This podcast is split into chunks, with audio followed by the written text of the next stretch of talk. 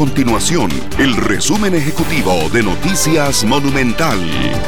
Hola, mi nombre es Alejandro Meléndez y estas son las informaciones más importantes del día en Noticias Monumental.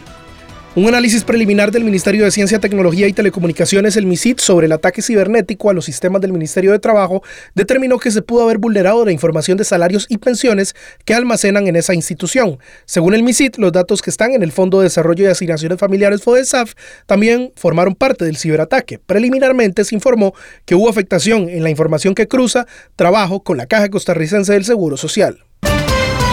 Presidente de la República, Carlos Alvarado, reaccionó al ataque cibernético que enfrentan los sistemas estatales y aseguró que se trata de un intento de desestabilizar el país en la transición al nuevo gobierno.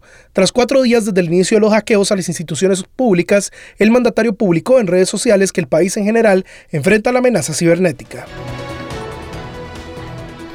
Estas y otras informaciones usted las puede encontrar en nuestro sitio web www.monumental.co.cr.